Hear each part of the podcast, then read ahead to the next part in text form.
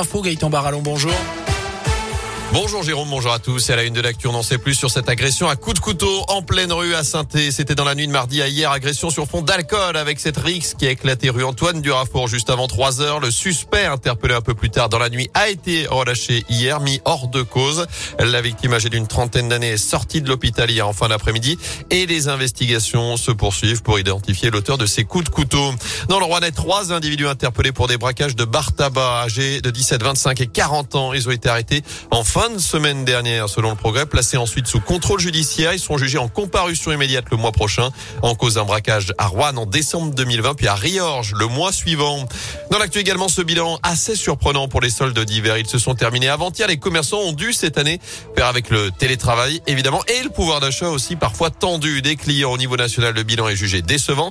Mais dans les boutiques de saint le bilan est plus contrasté. Sébastien Couturier est le président de Côté Saint-Etienne, anciennement saint Shopping, une association qui représente plus de 300 commerçants. Alors l'année dernière, on avait euh, des soldes qui étaient euh, exceptionnels puisqu'on était plus 20% au-dessus de la moyenne nationale. Et cette année, on a des soldes qui sont comparables. Donc euh, c'est encore des bonnes soldes, mais elles sont pas encore en augmentation. C'est dommage. On aurait pu répéter l'histoire, ça aurait été cool, mais pas cette année, non. Mais on a des soldes qui sont très marqués par l'aspect météorologique. Il a fait très froid au début et finalement sur la fin un petit peu meilleur. Et pour autant, on n'a pas des achats en rapport avec la météo, donc c'est très surprenant. Comme il a fait froid, on aurait pensé justement que les pièces d'hiver allaient beaucoup partir, alors qu'au début avec le pic du Covid, on a eu très peu de fréquentation. Puis ça s'est inversé sur la fin, la fin est bien meilleure. C'est des soldes assez surprenantes. Et autre enseignement, un frein constaté sur le click and collect, formule qui avait eu particulièrement la cote en 2021. Le convoi des libertés arrive dans la région aujourd'hui. Il s'était lancé hier matin de Nice, direction Paris puis Bruxelles, en passant par différentes villes de France, sur le modèle de ce qui se fait au Canada en ce moment depuis plusieurs semaines. Des routiers bloquent la capitale Ottawa. Le convoi chez nous emprunte les routes secondaires. Il devrait faire étape à Lyon ce soir pour repartir demain matin. À l'intérieur, on retrouve des antivax, des antipasses, mais dans les revendications aussi, on retrouve le pouvoir d'achat et le prix des carburants.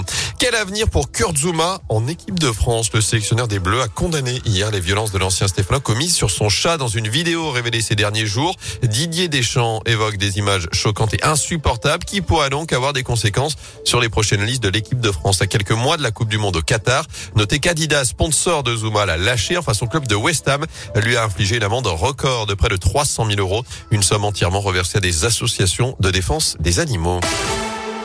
En foot côté terrain, la fin du rêve pour les amateurs de Bergerac. Le bourreau des Verts été sorti en quart de finale de la Coupe de France par une autre équipe de National de Versailles. Défaite au tir au but pour les Stéphanois Antoine Letiévan, Samir Bakir et leurs coéquipiers. Notez la qualif de Nice, 4 buts à 1 face à Marseille.